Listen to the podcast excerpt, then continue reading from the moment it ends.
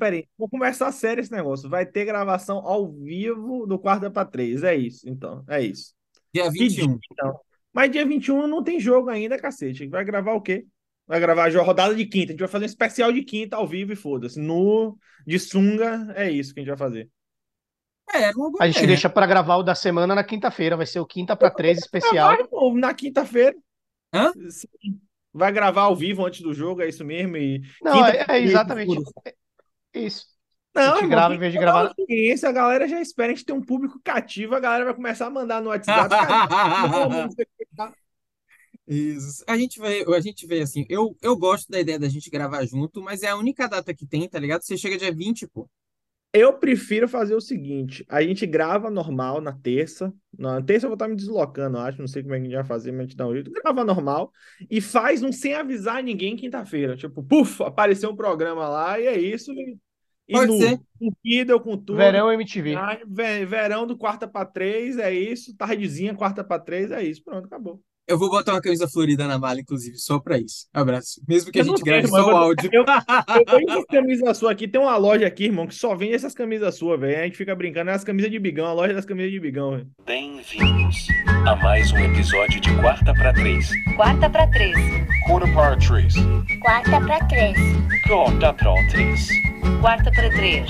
Quarta pra Três. Falador passa mal,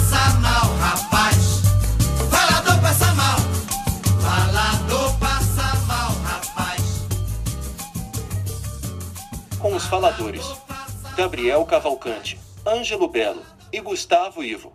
Bem-vindos, senhoras e senhores, a mais um episódio do Quarta para Três. Eu sou Gabriel Cavalcante, estou mais uma vez na companhia de Ângelo Belo e de Gustavo Ivo. E hoje tem Opa! Gustavo Ivo. Falta hoje... a vinheta ainda.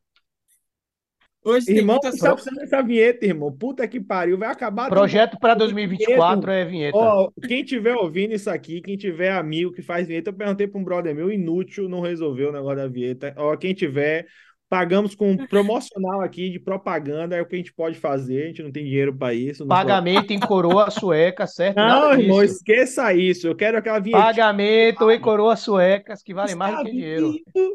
É, confira com vocês ao vivo. Vamos nessa, que hoje tem um monte de coisa aqui no nosso expediente. É, antes da gente, da gente começar aqui o expediente do, do, do dia, como é que vocês foram aí no final das contas aí nessa, nessa última semana para as muitas ligas que a gente joga, né, de temporada regular? Foram bem, foram mal, foram mais ou menos? Eu sei algumas ligas que vocês classificaram. Na verdade, eu não sei nenhuma liga que vocês não classificaram. Talvez Belo eu na estou, nova liga só. Né? Nas ligas que eu jogo, eu estou no, em playoff em todas. Consegui passar.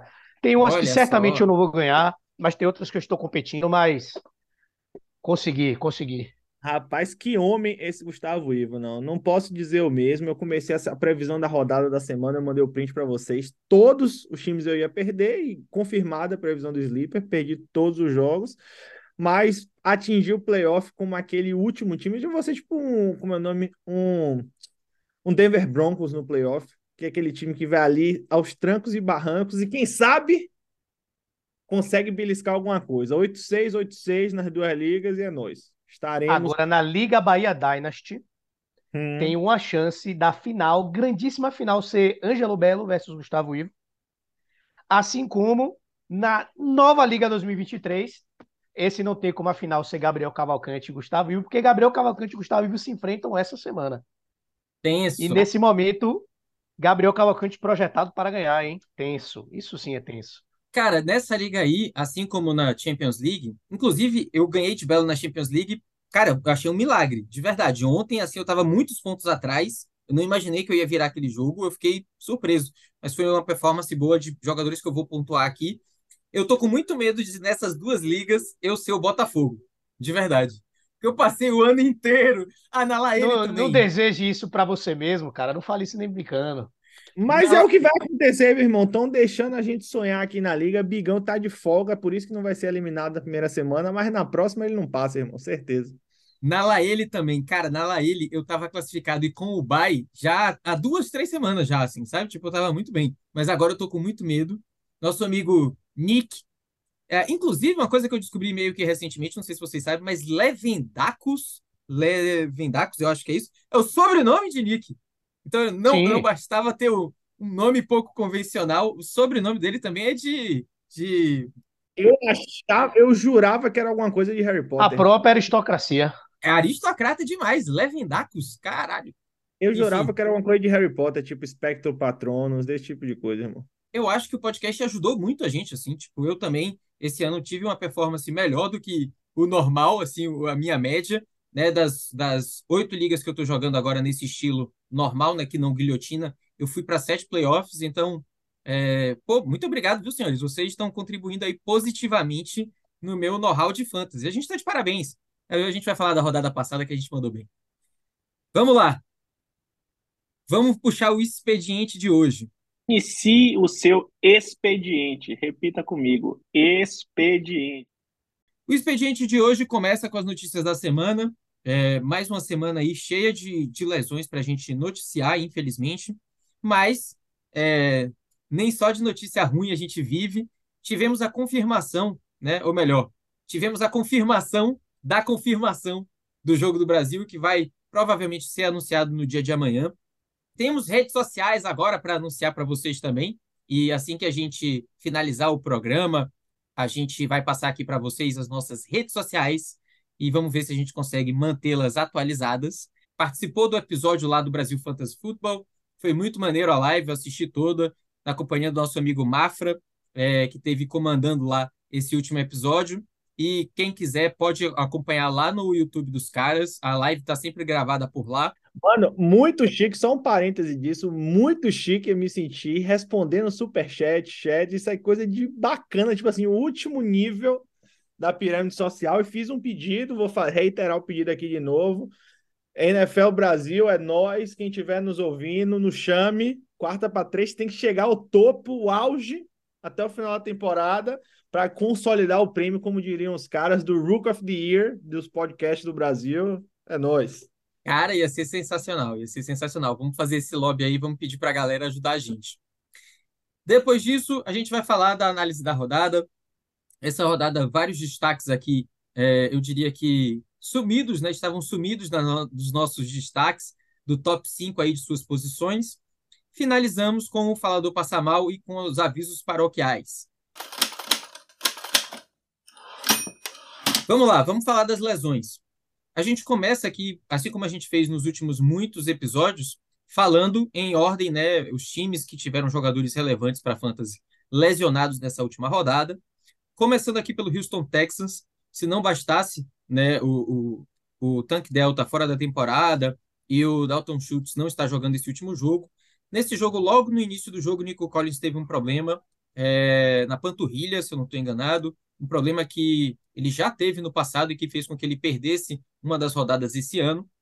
E é, depois, sem muita ajuda e, e, e, tendo um jogo muito aquém daquilo que a gente se acostumou a ver, CJ Stroud também saiu para ser avaliado em relação ao protocolo de concussão. No jogo do Las Vegas Raiders, o Josh Jacobs é, saiu com um problema no joelho. Um outro jogador aí que provavelmente vai desfalcar mais de uma semana, porque o próximo jogo do Las Vegas já é nessa quinta-feira. E eles enfrentam o Los Angeles Chargers, que perdeu aí para o restante da sua temporada o seu quarterback, Justin Herbert, que quebrou os dedos, precisou passar por cirurgia, e hoje mesmo, no dia que a gente está gravando, é, saiu né, a notícia de que ele estaria fora o restante da temporada. No Minnesota Vikings, a gente teve logo no início do jogo, assim, e ele estava até jogando bem, a saída de Justin Jefferson, assim como a saída de Alexander Madison, dois jogadores que seriam bem importantes ali para o jogo. Acabou que o jogo foi aquela tragédia, né, inassistível. Estou inventando aqui uma palavra que eu acho que não existe, para dizer que, cara, foi um jogo insuportável. Pena de quem assistiu ele, ele inteiro e pena também de quem tem esses dois jogadores que agora acrescentam de alguma forma uma preocupação. Né? Justin Jefferson passou quatro semanas sem jogar, cinco com o bye dele, né? então é, pode desfalcar aí por mais alguns jogos. Seguindo, então, as lesões, a gente teve no, no jogo do Seattle Seahawks a ausência de Dino Smith, né, que não jogou, foi substituído por Drew Locke, que até jogou direito, né, conseguiu sustentar ali boas pontuações, por exemplo, de, de K. Metcalf e até é, uma pontuação melhor do que o que eu imaginava é, que ele faria com Tyler Lockett, de K. Metcalf, que inclusive foi é, ejetado do jogo pouco antes do fim, né, por conta de um abrigo. Para além disso, a gente teve algumas lesões também nos últimos jogos aqui, né? Então a gente teve nos jogos de segunda-feira, Tyreek Hill é, e também Derrick Henry saindo do jogo e retornando após algum tempo, sendo que Tyreek Hill passou uma parte grande do jogo estando do lado de fora. Vamos monitorar como é que eles vão estar para a próxima semana. Entre a gravação do último episódio e esse daqui, a gente teve a confirmação de Christian Kirk, é, recebedor do, do Jacksonville Jaguars, né, fora da temporada com uma lesão na virilha. Era algo que a gente não tinha é, ciência até a gravação do último episódio. E para quem joga as ligas IDP, pode ser que seja importante saber que dois jogadores que saíram e não retornaram dos seus jogos, Kyle Hamilton, lá do Baltimore Ravens, saiu e não retornou, e no Houston Texans foi a saída é, do calouro, né, bem cotado aí para calouro defensivo do ano, enfim, o Will Anderson Jr. saiu também não retornou. Um retorno importante que pode acontecer essa semana é o retorno de Darren Waller. Né? Então, é, ele já estava apto a retornar nessa semana. Né? Ele teve um bye aí nesse período da IR dele. Então, ele está com seis semanas né, que foi declarado ali, que foi adicionado à IR. Então, já está em condição de voltar. E existe a possibilidade grande do retorno ser nesta semana, porque desde a semana passada ele estava treinando com alguma limitação. Né? Então, desde a semana passada, antes do jogo dos Giants, é, na, na última segunda-feira, já era reportado né, que o esperado era que ele retornasse na próxima semana. Então, se você, assim como eu, está esperando aí ansiosamente o retorno dele para a primeira semana de playoff, é, vamos ficar atento, porque eu acho que a notícia pode ser positiva. O Ministério do Fantasy adverte: as estatísticas trazidas neste episódio são para ligas PPR, avisaremos em caso contrário. Jogar fantasy pode provocar irritação, estresse, palpitações, entre outras coisas. Começando nossa análise da rodada, pela posição de quarterback, o top 5 dessa semana começa com Lamar Jackson, seguido de Desmond Reader, Jake Browning, sim, ele mesmo, Jake Browning de novo aqui no top 5, Justin Fields na quarta colocação, Matthew Stafford na quinta colocação.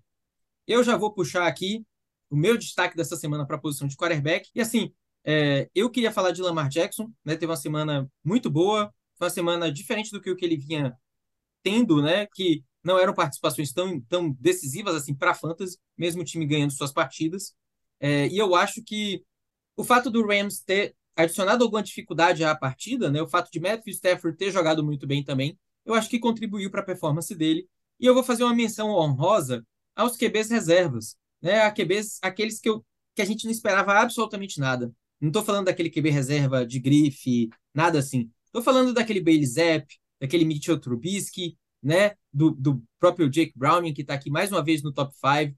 São jogadores que a gente esperava nada. Vou me utilizar aqui da carta de Gustavo Ivo, do se você achava que Jake Browning estaria duas semanas seguidas no top 5, se você dissesse para mim há um mês atrás que Burrow ia machucar e o reserva dele ia passar duas semanas seguidas no top 5, eu ia dizer que você era um belo de um mentiroso. Tô com saudade de colocar aqui na edição aquela Mentiroso! música de Iglesias. Mentiroso! E se alguém me falasse antes do início dessa semana que o belíssimo jogo, o confronto, a final da Conferência Americana entre New England Patriots e Pittsburgh Steelers nos traria Bailey Zapp como QB 7 da semana e Mitch Trubisky como QB 9 da semana, eu ia internar a pessoa, interditar a pessoa urgentemente, tá ligado? É isso. E aproveitando o bonde aqui, Bigão, só para destacar o meu destaque, né? Uma aliteração. Aliteração. Alguém prestou atenção nas aulas de português do colégio. Eu sei, eu já ouvi falar, mas não tenho ideia o que é uma aliteração. Também eu não. não sei se eu falei certo ou não. Fica aí, ó. Pode me procurar para me corrigir, que eu não lembro se está certo não, para ser sincero. Aliteração, substantivo feminino. A aliteração é uma figura de linguagem que consiste na repetição de fonemas consonantais. Joe Flaco, também um QB reserva, que quem disser que acreditou que o Joe Flaco ia jogar bem está mentindo, tá? Pare de mentir. Mentiroso! Mas Joe Flaco foi o QB 11 da semana, 20.3 pontos de fantasy em ligas é, PPR, mas na verdade, o que eu queria destacar o Joe Flaco não é nem pela pontuação dele, embora eu não sei se eu perseguiria o valor dele como streamer. É realmente pelo fato de que ele traz aí, ressuscita dos mortos, nomes como Mari Cooper e David Joko, que tiveram boas semanas, e que aí as pessoas que têm esses jogadores no seu, no seu plantel já estavam aí sem nenhuma expectativa de que eles poderiam produzir para playoffs, de repente Sim. eles se tornaram aí opções, quem sabe, viáveis. E eu sou um deles, eu tenho a Mari Cooper, e esse jogo me deixou aí empolgadíssimo. Diga lá, Benino. Gustavo Ivo é muita cultura, não é só cultura, não é muita. É o que enriquece. Eu, como eu disse no, no programa semana passada, eu sou o Gustavo Ivo da Deep Web, no caso. Então, eu sou a versão. Você falou isso no Brasil Fantasy Football, foi massa. Está na posição de quarterback, né? Começando aqui a bagunça. Eu vou começar na disrupção, começar com os QBs negativos na, na minha semana, que são os QBs de Alabama. Começando pelo melhor, que é Hurts, só para deixar bem claro, antes que Fichão apareça aqui me dizendo de Tua, que Tua é uma enganação. Eu cansei desse bonde de Tua. E ele, sem o wide receiver dele, ele não produz. É isso, sim, eu entrei nesse bonde. Então, assim, os dois com 9,5 e 9,85, uma performance pífia, patética, vergonhosa para times que querem levar alguma coisa na pós-temporada. Então, assim, assim não dá, assim não pode, citando Cacete do Planeta, anos 90, puro suco dos anos 90. Então, assim, falando sério, sacanagem à parte. É, assim, os caras desse, desse patamar, desse jogo. Por isso que eu falo, por isso que entra semana, sai semana, eu falo de Josh Allen. Josh Allen com pênalti ou não, é meu quarterback titular, sempre em campo, sempre levando, carregando o time real e do fantasy nas costas. Então, assim, mesmo ele não ter, ele tá no top 8, né? Ele foi o oitavo quarterback da semana, continua Uhum. sendo meu destaque, porque sim. Porque sim, porque é o que tô falando e ele tá no meu time, carrega meu time nas costas, e é isso. Quem quiser que venha fazer o programa aqui e é nóis. Então, falei meu destaque positivo e negativo. O meu negativo que eu acabei nem falando é Jordan Love nessa rodada, né? Depois de quatro semanas consecutivas aí fazendo bons jogos, todos acima dos 20 pontos. Essa semana, né, apenas o QB 22, tudo bem que foi um duelo ruim para a posição de quarterback, né? Mas apenas 11 pontos em PPR. Ele fica sendo meu destaque negativo. E a gente já pode passar para a próxima posição, que é a posição de running back, que teve no top 1 ele, quem mais? No jogo de quinta-feira, Zeke, Ezekiel Elliott, o running back que melhor pontuou nessa, pontuou nessa semana. Brice Hall em segundo lugar, James Cook em terceiro lugar, Raheem Mostert em quarto, Saquon Barkley em quinto. E meu destaque aqui é o fato de que o menino, Austin Eckler, que eu falei que estaria no top 6, por pouco, foi o sétimo. Ele é meu destaque positivo, voltou a brilhar. Minha expectativa, a gente vai falar mais para frente disso, é alta no próximo jogo. É um confronto favorável, não vai ter o quarterback titular do time. E Austin Eckler aí voltou. Tomara que definitivamente até o final dessa temporada, porque eu estou precisando muito dele. E por final, já emendo aqui, já na pressão aqui, continuando o seguinte: o quarta para três está voando na posição de running back. Quem duvidava da gente, tem agora, tem provas cabais, tem gravação da semana passada, que o único programinha que falou aqui sobre esse rapaz, que eu malmente seu nome, vou até, até quer pegar a pesca aqui, Chase Brown. Chase Brown foi falado por Bigão. Minuto tá até 1 minuto 02 e 51. Tem a prova aqui, quem quiser ouvir no programa na semana passada, volta lá para ouvir. Esse rapaz falou. Esse rapaz falou e, obviamente, que fez questão de mandar em todos os grupos que a gente está de fantasy para dizer: eu falei, aprendendo comigo. Como agora tem a ferramenta do Twitter também. Agora, não só a, a, a gente manda nos grupos, está nas redes. Quem quiser no futuro, daqui a uns anos, vai ver lá um, um X, que não X-Videos, o X, de fato, tá lá, nossa, nosso registro nessa rede, sacanagem à parte, no programinha do, dos rapazes também, do BR, Brasil, Fantasy, do B, Brasil Fantasy Football, a gente falou também, esse que vos fala, falou de, de White, White também foi super bem contra aquela peneira, aquela várzea da zaga do, zaga é ótimo, né, né futebol, com a defesa do Atlanta Falcons, então também figurando no top 8. Ele tem voado no final da temporada, running back 4, mais uma semana com mais de 20 pontos. Então, assim, é realmente o quarta para três. A gente não ganha um centavo para isso, mas estamos acertando nesse, nesse programinha. E você, Guguinha? Meus destaques positivos na posição de running backs vão para dois comitês, por incrível que pareça que eu estou pensando aqui, que são o comitê de running backs do Miami Dolphins e o comitê de running backs do Tennessee Titans, né? Raheem Mostert, Devon Chen, Derrick Henry e Ty Spears tiveram jogos relevantes. E aí, para mim, primeiro o Harry Mostert, né, com a ascensão do Devon Chen, com o fato por ele dele ser muito mais novo, dele ser um rookie, havia aí um, uma expectativa, um medo, pelo menos meu, de se podia acontecer de depois do Devon Chen voltar da lesão, o Harry Mostert acabar perdendo, né, destaque no backfield do Dolphins e o Devon Chen passar a dominar a maioria dos snaps, mas isso não aconteceu. Os dois continuam com oportunidades e produzindo bem, assim como os dois running backs do Tennessee Titans, que essa semana tiveram boas pontuações. O Derrick Henry foi o número 12 da semana, o Ty Spears número 14, 18 pontos para o Derrick Henry, 17, né, 16.8 para o Ty Spears. E a questão específica do Tennessee Titans, né, reforçando o que a gente já falou aqui antes, o Tennessee tem um confronto muito favorável, tem confrontos muito favoráveis para running back até o fim da temporada. Então, sem dúvida nenhuma, ambos os running backs vão ser opções aí muito boas para os playoffs. Show de bola. Vamos passar para a posição então de wide receiver, em que Dibo Samuel foi o jogador que mais pontuou essa rodada na posição, um dos que mais pontuou entre todas as posições nessa semana. Drake London em segundo lugar, DJ Moore em terceiro, Cooper Cup em quarto lugar e DeAndre Hopkins em quinto lugar, seguido de perto por Jaden Reed. E aí, quem é que quer começar? Belino, vai lá. Cara, o que eu vou falar também, de novo, agora sim, a gente levanta a bola e a gente se enaltece na semana seguinte, e é isso aí.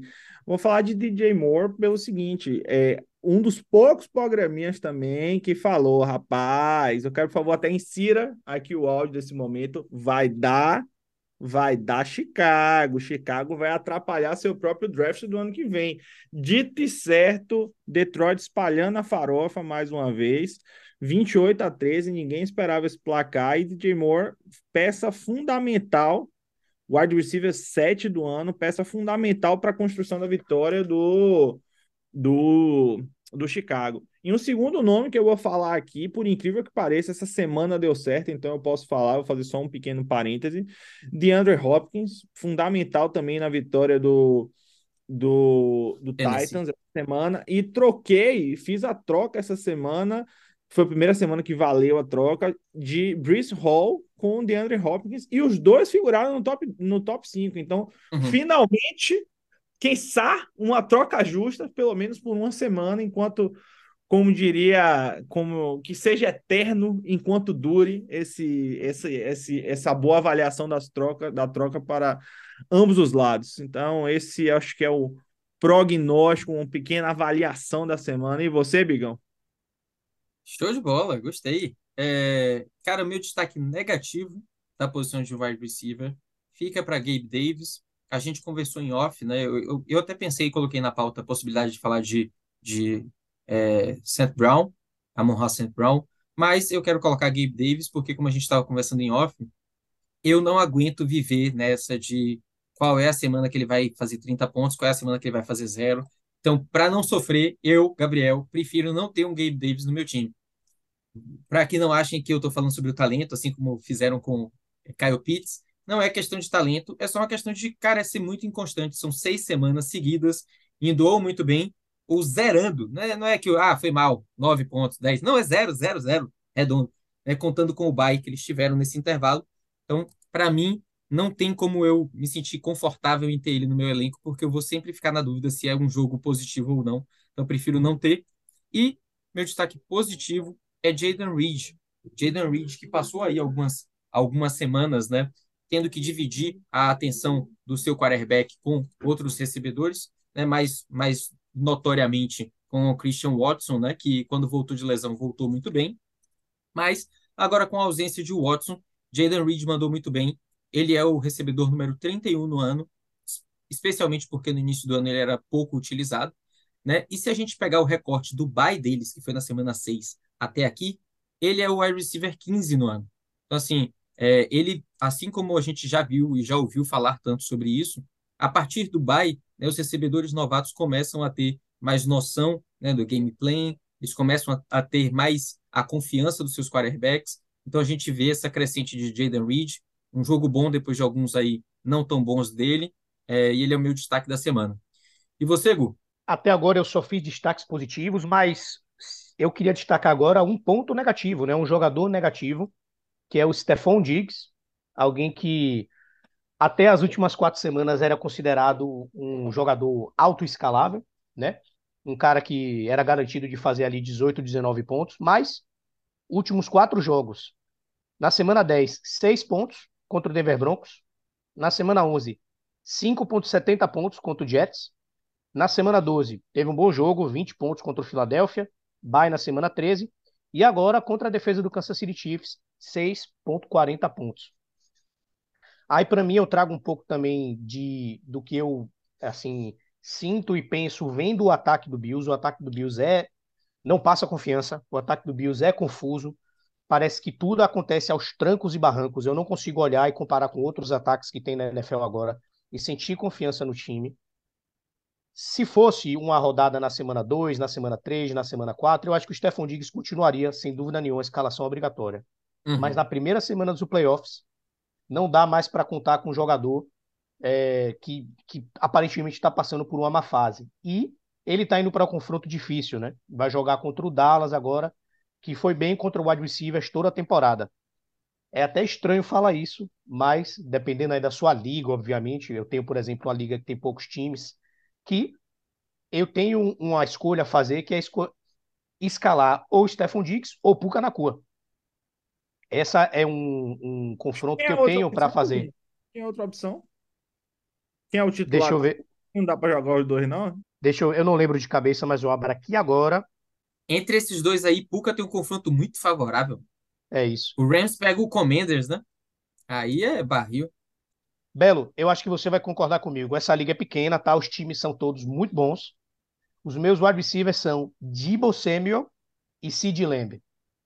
É. Aí na Não posição, tem vaga, não. Não tem vaga, não, viu? aí na posição de flex, eu tenho aí essa decisão a tomar entre Puka Nakua e Stephon Diggs. E por incrível que pareça, talvez o Stephon Diggs fique no banco, não me decidi ainda. Bancário, bancário total. Mas essa é uma situação que eu acho que vários é, jogadores de fantasy, né, que tem o Stephon Diggs nessa semana no seu plantel, vão passar. Passando para a próxima posição, vamos falar agora da posição de Tyrande.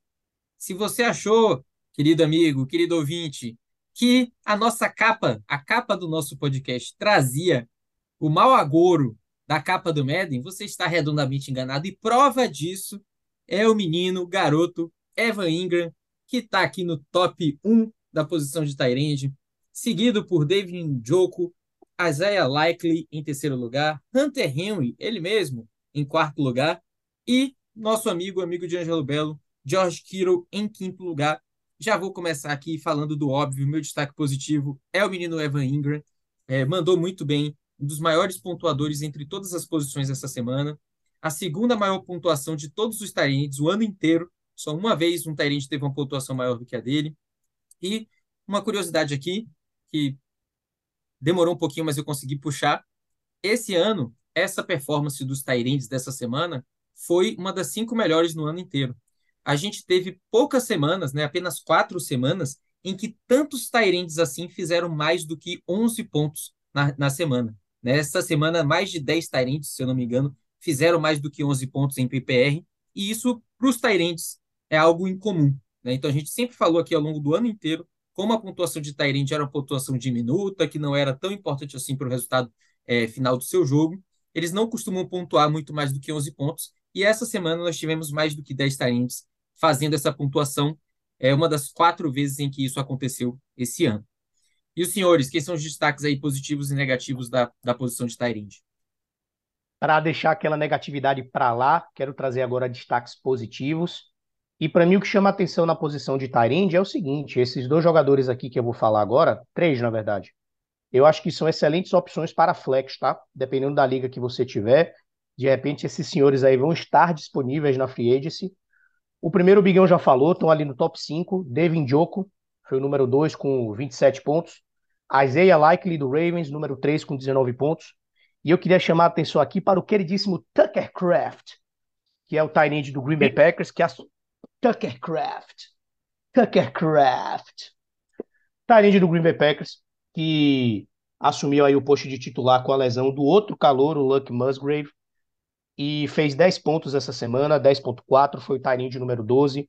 O Tucker está aqui, segundo as informações do Sleeper, que está aberto na minha frente, ele está em rosters, né, em, plan em plantel, somente em 16% das ligas, enquanto que o Isaiah Likely, ele está em plantel em 59% das ligas. Então existe uma chance desses dois caras estarem disponíveis, e eu acho que eles são opções interessantes de flex, tá? Em ligas mais profundas. Tá procurando alguém para escalar que pode dar aí 7, 8, 9 pontos, fazer uma diferença grande nos playoffs. Fica aí três nomes que podem ser interessantes. Rapaz, assim, meu destaque dentro da semana vai ter que ser para Kyle Pitts. Sim, por incrível que pareça, não teve um jogo sensacional, mas só o fato dele aparecer aqui no top 7 vem melhorando. Não estou dizendo que ele está bem, mas vem melhorando né, na, na performance ao longo do, da, da temporada.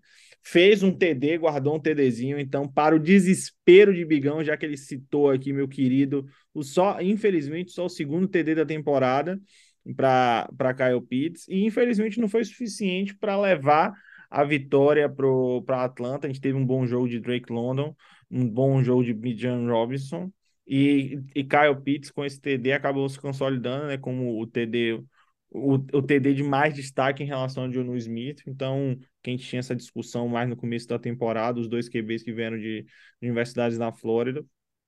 Então, acho que esse fica um pouco de, de destaque dentro do possível, dentro de tanta crítica que ele já sofreu aqui nesse programa. E sim, e falando dos destaques negativos, infelizmente a magia de Teitei não foi suficiente para Kelsey fazer um belíssimo jogo. Então, assim, mas falando sério, sacanagens à parte, é, ele teve o belíssimo passo para touchdown que não foi marcado. A gente tem que comentar e rapidamente dessa polêmica da semana em relação ao offside off, ofensivo que foi marcado. Uma jogada que entrar para a história e por causa de uma falta é triste. Mas sem sacanagem, verdade. Na minha humilde opinião, eu acho que os, joga... os times têm que explorar mais isso no playbook, velho. Os caras falando, ah, não, vai dar errado, velho. Se começarem a fazer isso treinado, irmão, vai dar muito trabalho, velho. Na minha humilde opinião, eu acho que óbvio que tem um risco grande de fumble e tal, mas é uma jogada que nenhum time está esperando, velho. Sinceramente, é, não, não, fora a discussão do tipo assim, eu não sei se vocês viram no jogo ontem de Miami, teve alguns desses que não foram marcados, então assim, a arbitragem, como sempre, uma polêmica à parte, mas Kelsey, que vem, ao meu humilde opinião, nessas últimas duas semanas, vem decepcionando um pouco em relação ao padrão que ele mesmo pode entregar. Ele continua sendo o Tyrande 1, ainda mais com um jogo abaixo do, do padrão de, de Hawkinson. Né? O jogo do. Eu queria falar um pouco desse jogo do Vikings, que foi um jogo tenebroso. 3-0. tinha alguém, Ficou... Em algum momento a gente tinha que falar um pouco desse jogo. Ficou e... muito próximo de ser um jogo 0 a 0 inclusive na prorrogação. Meu Deus do céu. É, tem, tirem as crianças da sala, mas assim, Kelsey, em, eu que tenho, sou GM dele já há algumas temporadas, eu acho que ele ainda tá não tá tão descolado quanto ele deveria, ainda mais nesse, ó, nesse deserto de criatividade que são os recebedores do, do Kansas City. É. E você, algum comentário de, de nosso querido Kelsey ou ele tá melhor podcaster do que Tyrande esse ano? Cara, então, ele ainda é um dos melhores Tyrands de longe, mas eu concordo, eu acho que o time todo do Kansas City, né? Se a gente olhar, por exemplo, eu não falei dele como meu destaque negativo, não trouxe nenhum destaque negativo para a posição de quarterback, mas poderia colocar Mahomes, pô. Eu acho que foi o QB 20 essa semana, tá ligado? Um cara que você viu sendo draftado ali na segunda rodada de alguns drafts, seu QB 20 é, é muito pouco para aquilo que a gente esperava dos dois acho que isso é um reflexo né, do time ser muito fraco ofensivamente. Né? A defesa do, do Chiefs é, é o muito QB boa. 8 da temporada. Quem diria no começo da temporada que Mahomes ia ser o QB 8, né? Realmente. Pois é. É algo que eu falei para vocês alguns episódios atrás, acho que uns dois, se eu não me engano. Cara, agora chegando playoffs, se eu tivesse, e eu acho que em uma liga só eu tenho, é Brock Purdy e Mahomes, vai ter jogo que eu vou botar Brock Purdy, até porque o calendário de Purdy ah, é sem melhor. dúvida nenhuma. Brock Purdy é uma realidade. E, e isso era surreal no início da temporada. Tipo assim, se alguém falasse isso, com certeza até eu ia me acabar de rir, tá ligado? Tipo, era zero chance de eu acreditar nisso. E hoje eu acho que ninguém discute, ninguém ouve isso e fala, não, não tem jeito nenhum que eu colocaria Brock Purdy no lugar de Mahomes no Fantasy, sabe? Tipo, isso é doideira. É... Acho que Sam Laporta, só um finalzinho aqui, me decepcionou um pouco. acho que o time do Detroit é um time que, para mim, está difícil de identificar. Né? Então, tem jogos que eles jogam muito bem, destroem, aí mandam muito bem, viram o jogo no final. Tem jogo que eles perdem que a gente imaginou que eles iam ganhar, que eles eram favoritos. E Sem Laporta acaba flutuando aí junto com o time. Veio de uma rodada muito boa na semana passada, caiu essa semana, fez menos do que cinco pontos, se eu, se eu não estou esquecido aqui. É, mas é alguém que eu continuaria escalando sem problema nenhum nos meus times, a não ser que eu tenha um Roxon, um Travis Kelsey, alguém assim. Falador, falador. Vamos nessa! Vamos começar então nossa sessão Falador Passa Mal. E assim como o Belo apresentou para a gente esse conceito na semana passada que a gente gostou muito, alguns jogos dessa semana, e especialmente porque a gente está chegando no final do campeonato, merecem um comentário a lá Fausto Silva, né? Se vira nos 30 e a gente já começa essa semana com um jogo desse tipo. Em menos de 30 segundos, eu acho que quem vale a pena escalar com certeza nesse jogo aqui é Austin Eckler, uma vez que o quarterback dele está fora da temporada. Eu acho que a utilização de Austin Eckler vai ser pesadona. É... Ademais, a gente não sabe em que situação está aqui na Allen, né? Ele está como questionável, ele saiu no último jogo, no final do jogo, com uma lesão que a gente não entendeu direito qual era. O Las Vegas Raiders é super favorável para a posição de é, running back. É, então, quem eu escalaria com certeza Austin Eckler do lado dos Chargers. Do lado do Las Vegas Raiders, eu colocaria com certeza Devontae Adams, mesmo sabendo que ele tem variado e tem um, um quarterback que não é tão bom assim, e colocaria Jacob Meyers também, uma vez que o confronto é favorável para a posição de wide receiver. Tendo uma outra opção, eu não colocaria Josh Jacobs, porque o jogo é na quinta-feira, como a gente falou antes, e ele saiu com a lesão no joelho, então imagino que ele não vai jogar. Eu não tenho, vou ter que esperar para ver até a quinta-feira. Próximo jogo, e aqui a gente fala de uma sequência de jogos aos sábados. Né? Então, agora, até a penúltima rodada, até a semana 17 da NFL, então, durante todo o restante da temporada de Fantasy, a gente vai ter pelo menos um jogo sábado toda semana. E essa semana a gente começa os jogos do sábado com Minnesota Vikings versus Cincinnati Bengals. Né? Então a gente teve uma mudança na posição de quarterback nesse último jogo no time do Minnesota Vikings. É, a gente tem agora Mullins, né, que foi do, do 49ers no passado, é, atuando como titular. Eu sinceramente não sei o que esperar em relação a isso né, para os recebedores do time. Vai ser a primeira vez que a gente vai ver ele começando um jogo para o Vikings. Então, assim, eu estou bem, é, bem receioso de quem que a gente vai colocar. Xandão Madison, nosso amigo, que é amigo do nosso programa, não, não vem bem e se lesionou na última partida. Justin Jefferson, a gente também não sabe se vai participar da partida, uma vez que saiu com problema no peito. Uma pessoa que eu escalaria com certeza absoluta do lado do Vikings é meu Tyrande em várias ligas, TJ Hawkinson.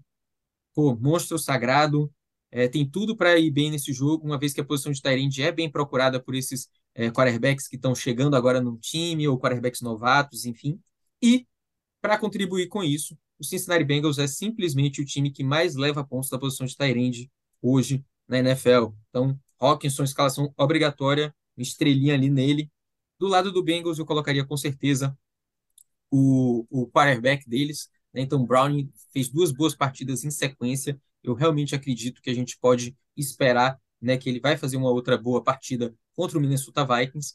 Colocaria Joe Mixon, não sei se eu colocaria aqui agora, né, eu que recomendei Chase Brown. Não sei se eu colocaria porque o confronto não é favorável. A indicação contra o time do Indiana foi muito porque o confronto era favorável e eu achava que poderia sobrar pontuação para ele e isso acabou acontecendo. Aqui eu teria as minhas dúvidas.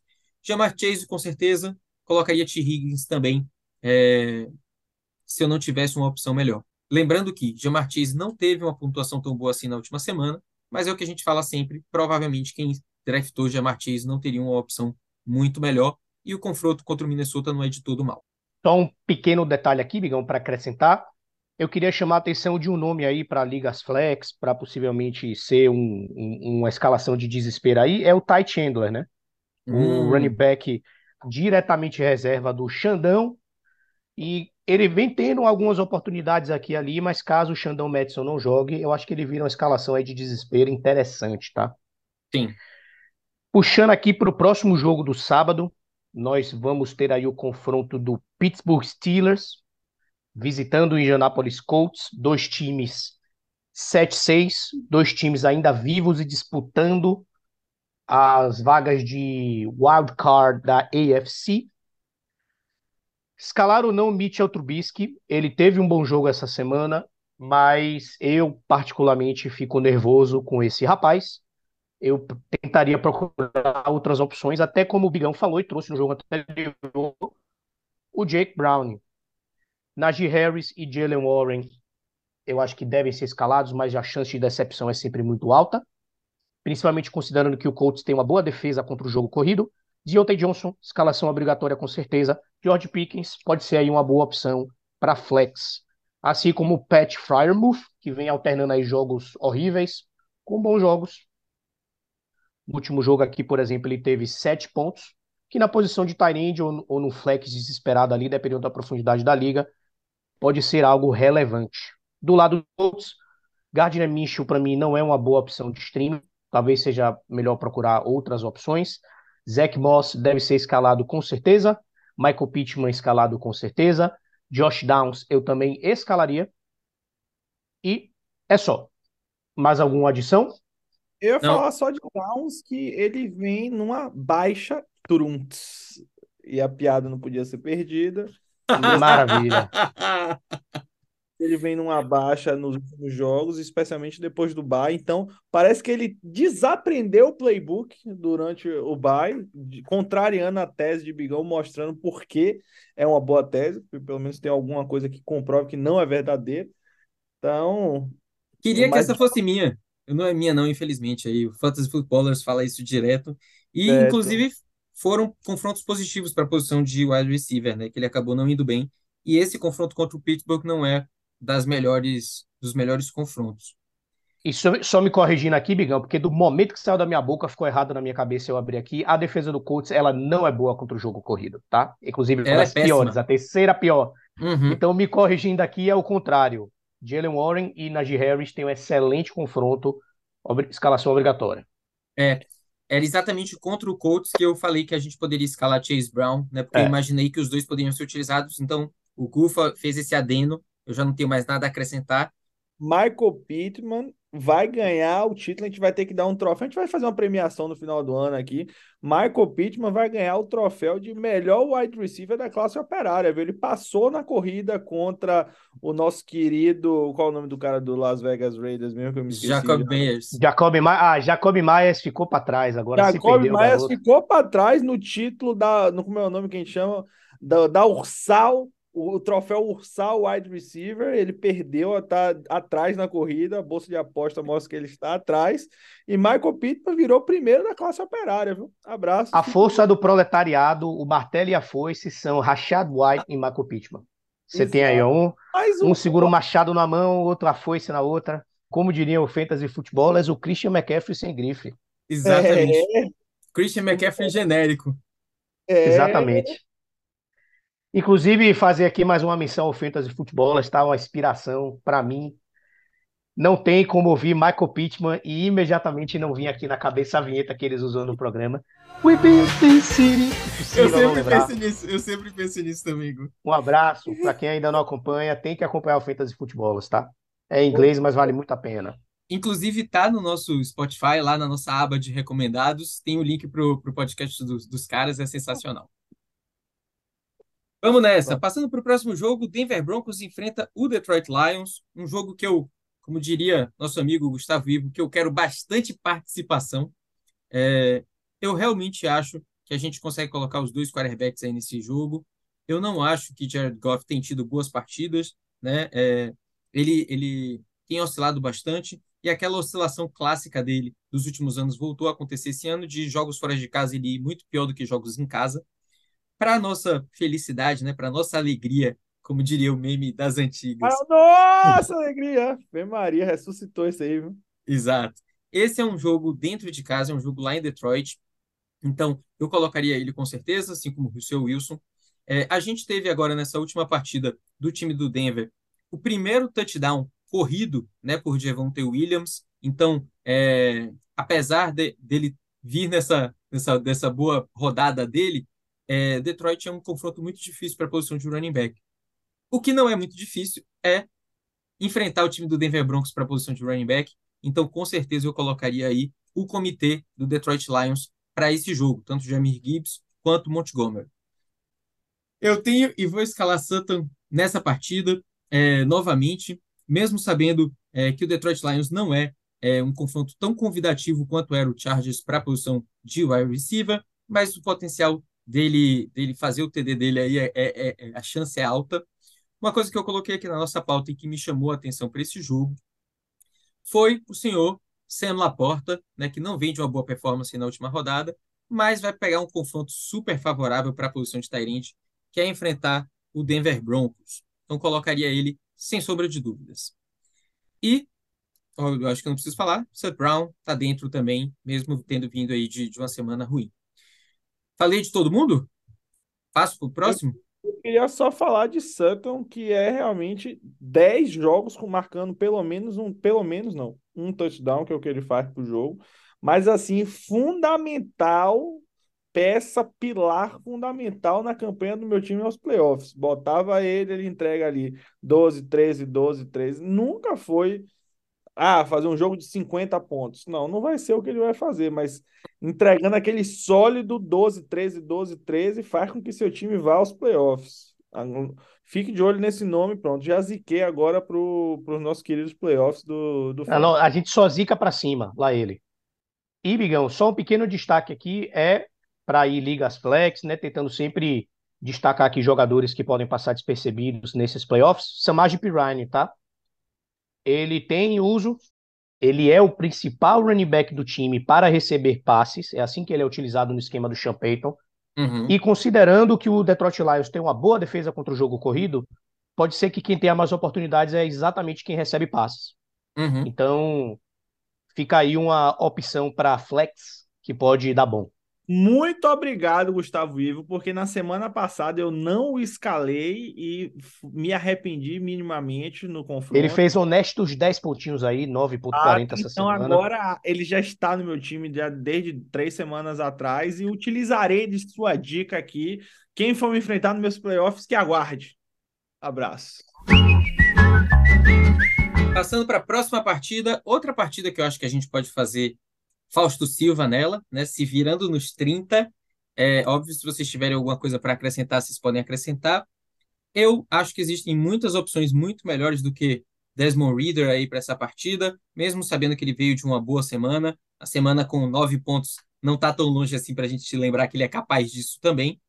É um jogo que eu estou muito confiante, tanto em Bijan, que é óbvio, né, uma escalação óbvia, mas também em Tyler Aldia, é um confronto super favorável. Carolina é super permissivo em relação à pontuação para a posição de running back. Então, com certeza absoluta, eu escalaria Bijan e estou cogitando colocar o dia aí como uma peça safadinha em algum time meu. É, Drake London eu colocaria também, e assim como Kyle Pitts, mas lembrando que é, o time do Carolina tem sido tão permissivo à posição de running back que outras posições acabam performando pior né, contra o time do Carolina. Vocês podem abrir aí o seu aplicativo e checar isso. É, então, eu teria minhas dúvidas se eu colocaria alguém. Do lado do Carolina, eu vou ser muito sincero para vocês que eu não estou afim de colocar absolutamente ninguém.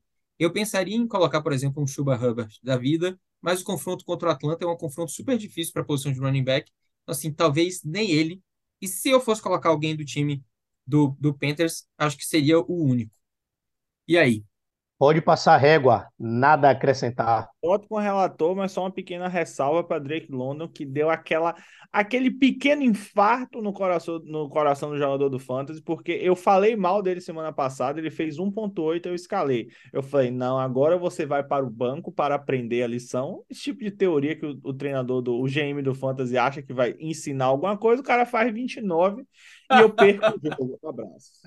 Cara, isso é muito... Isso é muito game de fantasy mesmo. Muito pra caralho.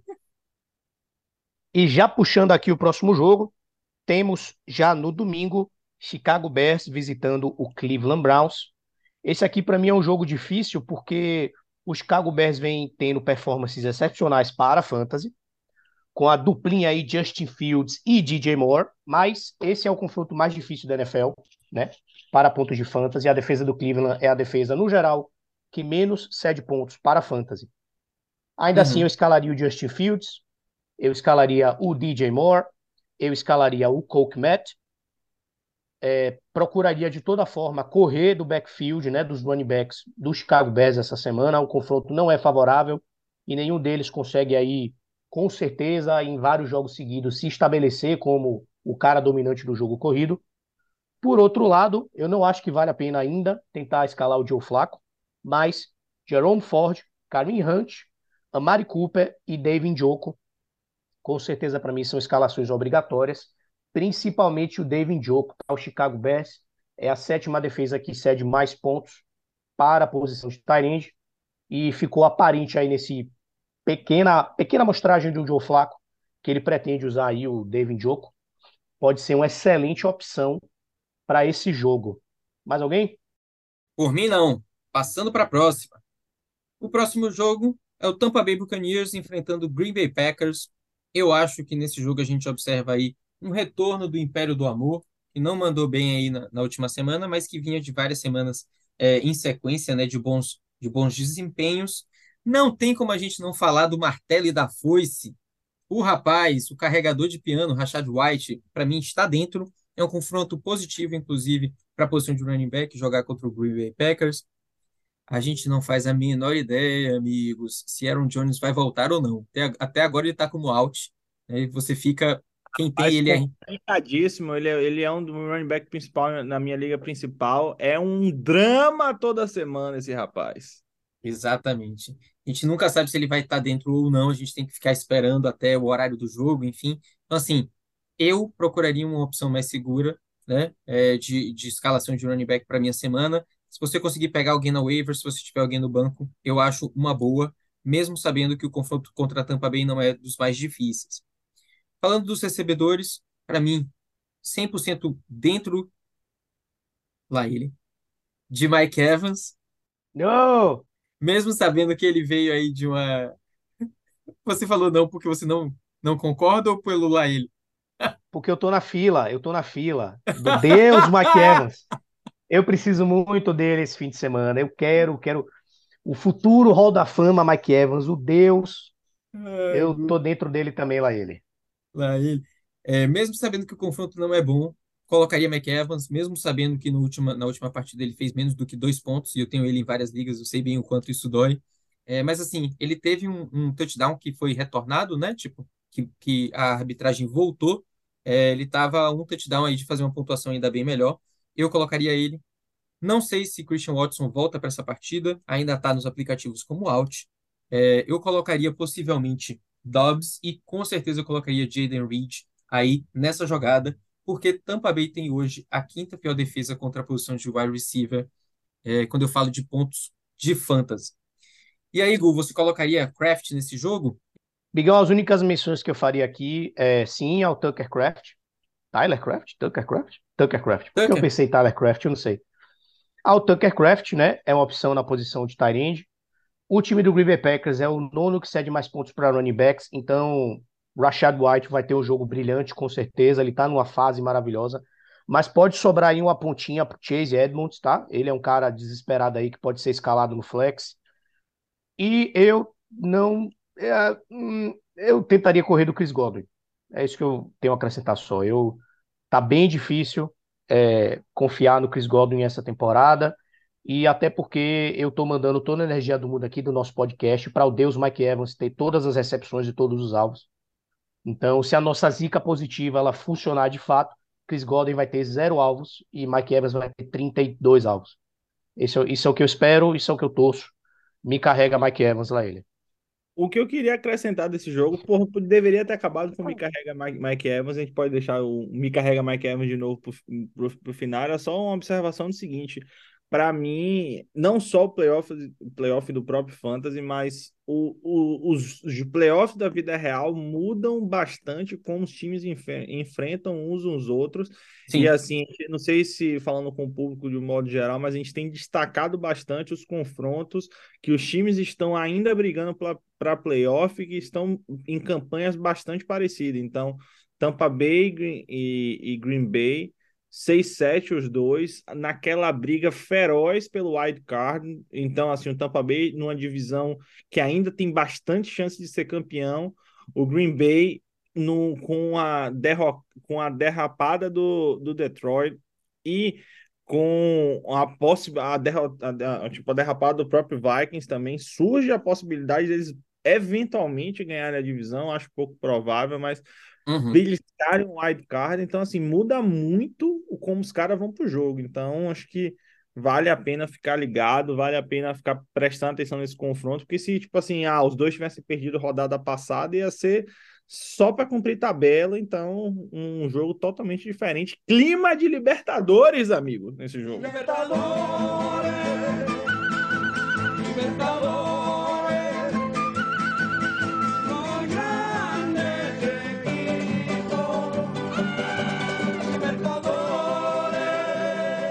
Puxando aqui o próximo jogo, um confronto divisional, o New York Jets, conduzido agora pelo Deus ressurgido das cinzas, a Fênix, Zach Wilson, visita o Miami Dolphins. Um jogo que eu vou te falar, tá com cara, cheirinho, é, sensação de zebra, tá? Desculpa aí, fichão, desculpa aí, mas esse jogo tá com uma cara danada de zebra. Acho que esse jogo também não tem muita polêmica, né? Tua Tagovailoa deve ser escalado, Devon Achane, Raheem Mostert, Tyreek Hill, obviamente, ele vai ser o melhor jogador MVP do Fantasy essa temporada, ele e o Christian McCaffrey, né? Tá aí dividindo entre os dois. Jalen Waddle também, escalação obrigatória. Obviamente ninguém vai escalar o Zach Wilson, ninguém eu acho que deve perseguir o jogo que ele teve semana passada. Mas Brice Hall e Garrett Wilson, para mim, já provaram que conseguem ser produtivos, independente das circunstâncias, devem ser escalados. Seu amigão, Bigão, Tyler Conklin, você recomenda ele essa semana? Ligas profundas, sim. Cara, mas ele não decepciona. Os nove pontinhos dele estão ali toda semana, cara. Sem sacanagem, é porque vocês ficam zoando o rapaz, mas Rapaz, é sensacional fazer o programa de tantas semanas que a gente já tem as piadas do próprio programa, sem nem pensar. Tyler Conklin, a primeira coisa que eu pensei quando eu vi, eu falei, pronto, tem que falar de Tyler Ó, Conklin. eu não vou mentir, eu não vou mentir que esses nove pontos que ele fez aqui no jogo passado, na minha Liga Dynasty de 200 times e 73 jogadores no banco, que não tem ninguém na free agency, eu ia amar ter esse cara no meu banco agora. cara, Poder escalar ele ali no flex. Ave Maria. 9.7, 6,5, 7,3 é uma semana ruim de 3.8, 14 e 12,60 são as, as pontuações em sequência aí de Conklin, mas eu tô fora dele nessa partida. É, eu tenho opções melhores nessa semana e o confronto não é bom. Né? Miami é uma, uma, uma equipe que a gente busca jogar os wide receivers, né? Por isso que eu acho que a recomendação de de Garrett Wilson, mesmo sem Zach Wilson ser um quarterback constante, enfim, escalável, é uma boa recomendação. Acho que Garrett Wilson, talvez até aquele segundo wide receiver deles, o Gibson, com P, de Piatã. Xavier Gibson. Xavier Gibson, talvez até ele seja uma recomendação para mim, um pouco melhor, assim, de, de super, hiper, mega liga profunda do que Tyler Conklin. É o bonde da ayahuasca aqui, você não recomendaria a ninguém. O bonde da ayahuasca de Aaron Rodgers, Allen Lazar, Randall Cobb, ninguém, né? É, Randall Cobb fez TD essa semana, não foi? Se eu não vi mal no jogo, fez um Fez, TD. fez. É Fez. uma recepção para um TD aí, ó. Excelente aproveitamento.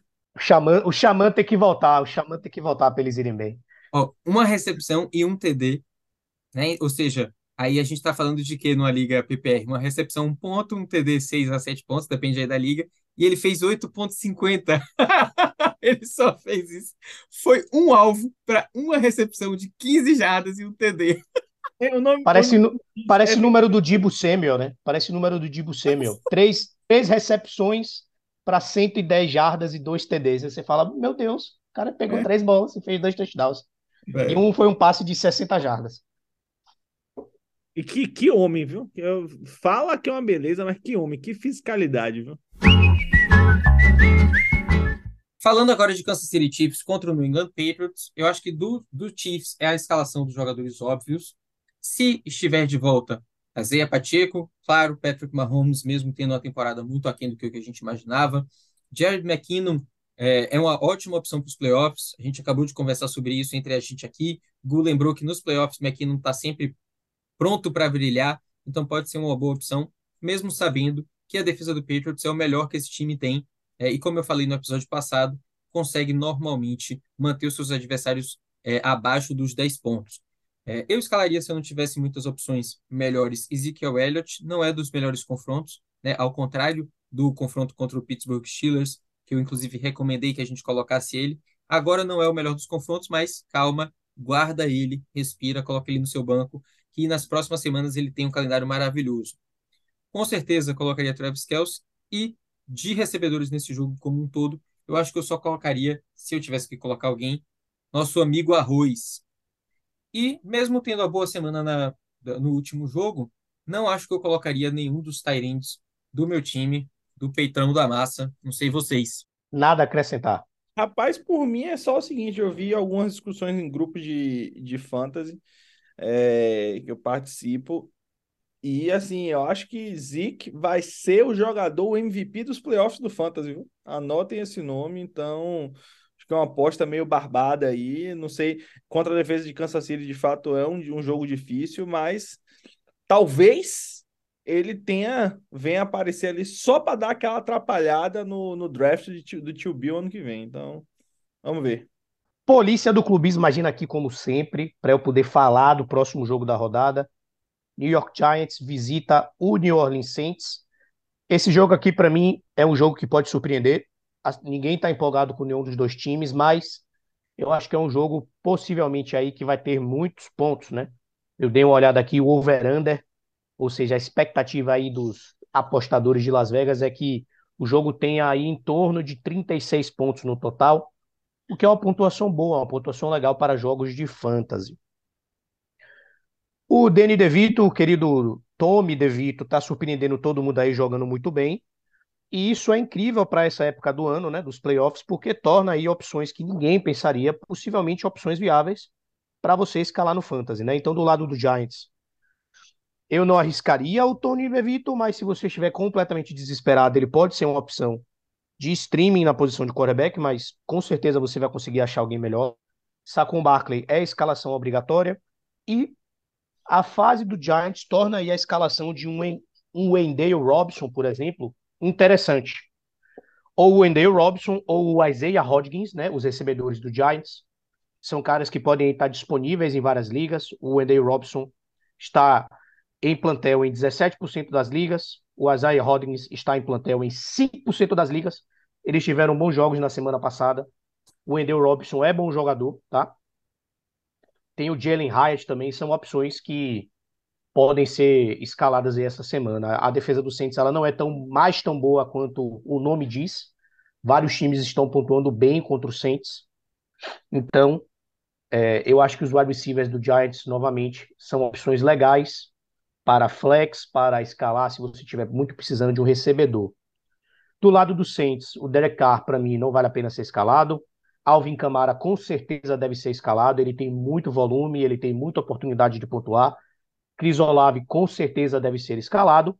E Taysom Hill, se jogar, é sempre uma opção na posição de Tyrande, né? Mas ele não jogou o último jogo. Vamos ver se ele retorna. Justo. Rapaz, eu acho que esse jogo tá com cheirinho de zebra, viu? Tá com cheirinho de Giants ganhando o jogo para emendar a quarta vitória na sequência, já dá aquela zicada no torcedor aqui, dá aquele desespero, aquele calafrio, porque assim, se o Saints ganha o jogo, a divisão continua embolada, né? Então, acho que é essa hora que o Saints dá aquela espalhada na farofa e deixa o, o Giants abrir vantagem. E você, Bigão, o que, é que você acha do confronto? É, eu não tenho nada a acrescentar, eu tenho dúvidas, na verdade. Eu queria saber, por exemplo, se Michael Thomas volta, Quanto tempo ele ainda tem de R, você sabe dizer, Gu? Não, mas eu vejo aqui agora. Eu acho que ele tá inativo ainda, é. Ele entrou na IR e não saiu ainda, tá inativo. Vamos nessa. Seguindo aqui, o Houston Texas enfrenta o Tennessee Titans. É, nesse jogo, a gente tem muita incerteza, especialmente aí com os melhores jogadores do Texans, né, que não ou não participaram ou participaram apenas de forma parcial dos últimos jogos. Estou é, falando de CJ Stroud, Nico Collins, que saíram na última partida. Estou falando de Dalton Schultz, que nem chegou a entrar na última partida. Esses jogadores, quando em campo, eu acho que eu colocaria para jogar. Porque Tennessee é um confronto muito favorável contra a posição de wide receiver. No entanto, se um Nico Collins não participa, eu já tenho minhas dúvidas se CJ Stroud é escalável para mim, assim, sabe? porque por mais que ele seja genial e o calor ofensivo do ano, para quem que ele vai passar a bola. Eu não sou tão confiante assim no Brown e nas outras opções do time. Não tendo Nico Collins, não tendo Tank Dell, já fico meio ressabiado de colocar CJ Stroud nesse jogo. O CJ Stroud que CJ Stroud que tá no protocolo de concussão, inclusive pode nem jogar, né? Então, Isso, exato. Era o que eu tava falando. Em jogando, eu colocaria Nico Collins, mas não sei se eu colocaria CJ Stroud, né? É, do lado de Tennessee, eu assisti todo o último jo- jogo do Tennessee, né? O jogo de ontem. Uma vitória surpreendente contra o Miami, jogando bem, jogando muito bem. É, apesar das, das paçocadas em alguns momentos e que fizeram com que o Miami tomasse a liderança ali do jogo em determinado momento, eu acho que o Leve jogou muito bem e conseguiu, Jogou mesmo. Conseguiu mais uma vez sustentar opções de recebedores. É, DeAndre Hopkins esteve no top 5 de sua posição, né, no top 5, mas Okonkwo também jogou muito bem. Três partidas em sequência batendo seu projetado. É, e assim, eu, eu colocaria ele em, em uma, em uma liga que eu tivesse precisando do meu Tyrande. Então, ah, meu Tyrande está lesionado, alguma coisa assim. É uma opção de waiver, né, que você consegue encontrar ele em quase 20% das ligas aí do Sleeper. Então, eu não colocaria necessariamente Will Levis, mas eu colocaria essas opções, como DeAndre Hopkins, escalação obrigatória para mim, e Okonkwo, se eu não tivesse uma opção melhor. E Derrick Henry, com certeza estaria dentro, assim como Tajay Spears. O Houston é um confronto muito favorável, a gente esperou o ano inteiro a esse momento, para esse momento chegar, né, a reta final do campeonato para a posição de running back do Tennessee Titans é muito gostosa, muito deliciosa, então eu iria atrás disso e fui, inclusive, em trocas, né, para poder ter Derrick Henry, por exemplo. Então, os dois eu escalaria com certeza. Rapaz, o que eu ia falar de Will Levis, que assim, eu ainda tô curioso para saber qual é o qual é o quarterback que ele é. Se ele é um Ryan Tannehill versão 2.0, se ele é um cara piorado, se é um cara que vai ser totalmente inconstante, porque assim, ele demonstrou em alguns jogos algum, um- uma personalidade, podemos dizer assim, de ganhar, e eu fiquei super impressionado com a estatística, não sei se vocês viram, a estatística que rolou após o jogo, né? De times com menos, com 14 pontos ou mais nos últimos três minutos desde 2016. Chuta aí quanto é que tava. Vocês- quantos times ganharam nesse cenário? Vocês viram essa? E Um time. Um nenhum time, time, de né? quantos? De quan... Não, um time foi eles. E de quantos? Quantos outros times estavam nessa situação? Desde 2016. Ah, sei lá. 60 times. 20, 29. Não, não, não, não, não é quantidade de times especificamente, mas tipo assim, quantas, quantos placares apareceram por mais de 14 pontos, fal- 14 pontos, faltando 3 minutos? 767 jogos. Zé, tá Deus. 0, 700, tava 0, 767, ele agora é 1, 767. Então, assim, não sei o que é que espera desse rapaz, né? Tipo, realmente, ele, aquela estreia que ele começou com quatro passos para touchdown que ninguém também esperava. Então, sinceramente, eu não sei que jogador é ele, né? Então, eu ainda tô. Quem é esse Pokémon para esse rapaz ainda?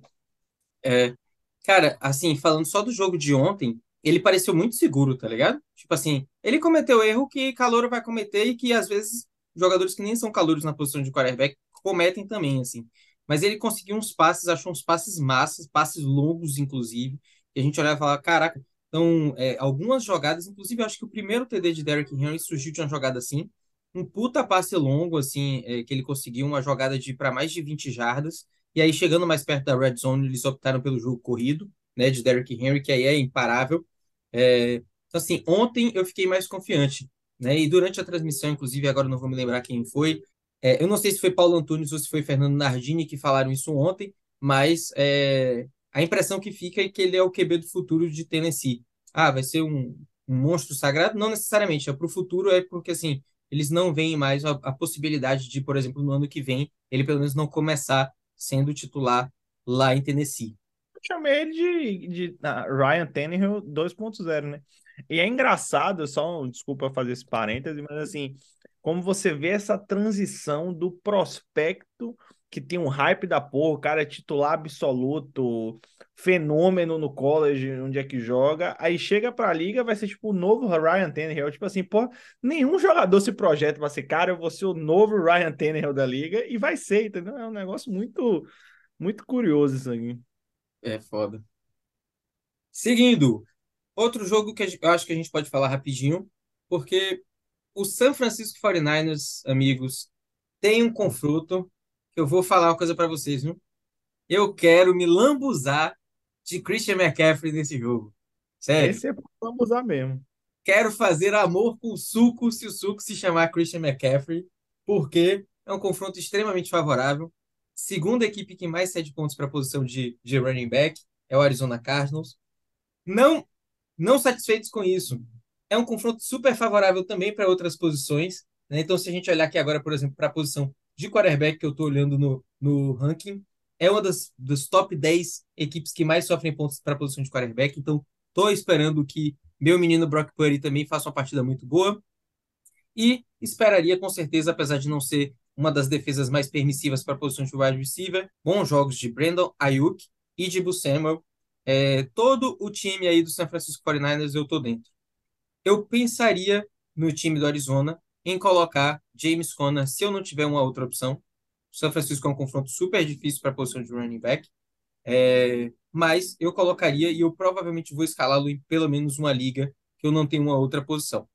Kyler Murray, eu acho que mesmo tendo um confronto favorável mais para frente, né, eu não droparia, eu esperaria a próxima semana e últimas semanas do- dos playoffs, mas agora eu não escalaria ele, eu estaria fora. E vocês? Nada a acrescentar. Eu tenho só uma perguntinha, uma pequena trivia. Não, não tirei nada do bolso aqui, mas pergunta que não quer calar.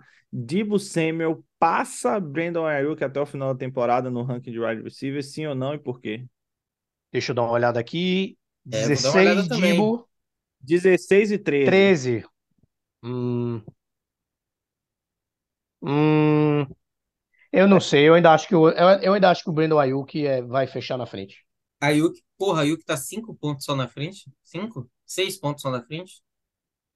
Não, irmão, Aí- é pra, apo- é pra apostar. Eu acho que é mais fácil, eu acho que é mais fácil o Dibo Samuel ter um jogo que ele é apagado, que ele tem 5 pontos, 9 pontos, do que o Brandon Ayuk. É, fé. é feeling, é feeling aqui. Eu acho que Brandon Ayuk vem numa temporada mais sólida e melhor, mas o que Dibo tá fazendo nos últimos dois, três jogos, ele fizer mais um jogo de 30, irmão, aí complica. Aí fica difícil de segurar. E para não ficar em cima do muro, eu vou dizer que Dibo passa. Passa Brandon Ayuk aí, mesmo concordando com vocês, só para poder votar na opção diferente.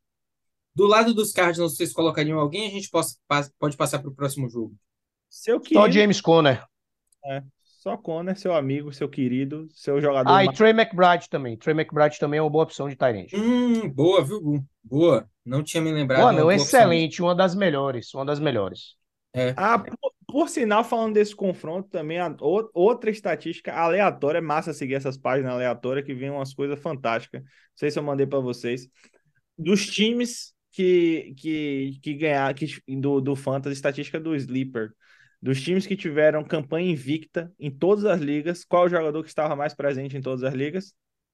TMC, Exato. claro. Claro, fácil. E quem foi o jogador que mais esteve presente nos times que perderam todos os jogos? Não sei se vocês viram essa outra. Vi. Você viu, Gu? Tô pensando. Foi alguém que se lesionou. Quem que se lesionou? Cooper Cup. Nick Chubb, né? Nick Chubb, exatamente. Ah, Nick Chubb. Exato. Não podemos esquecer desse nome para as nossas ligas Dynasty. Ano que vem sairá das profundezas da IR para salvar muito time. Abraços. Previsão aqui. Podem me cobrar no que vem. Próximo jogo, próximo confronto. Compadre Washington, Washington Compadres contra Los Angeles Rams.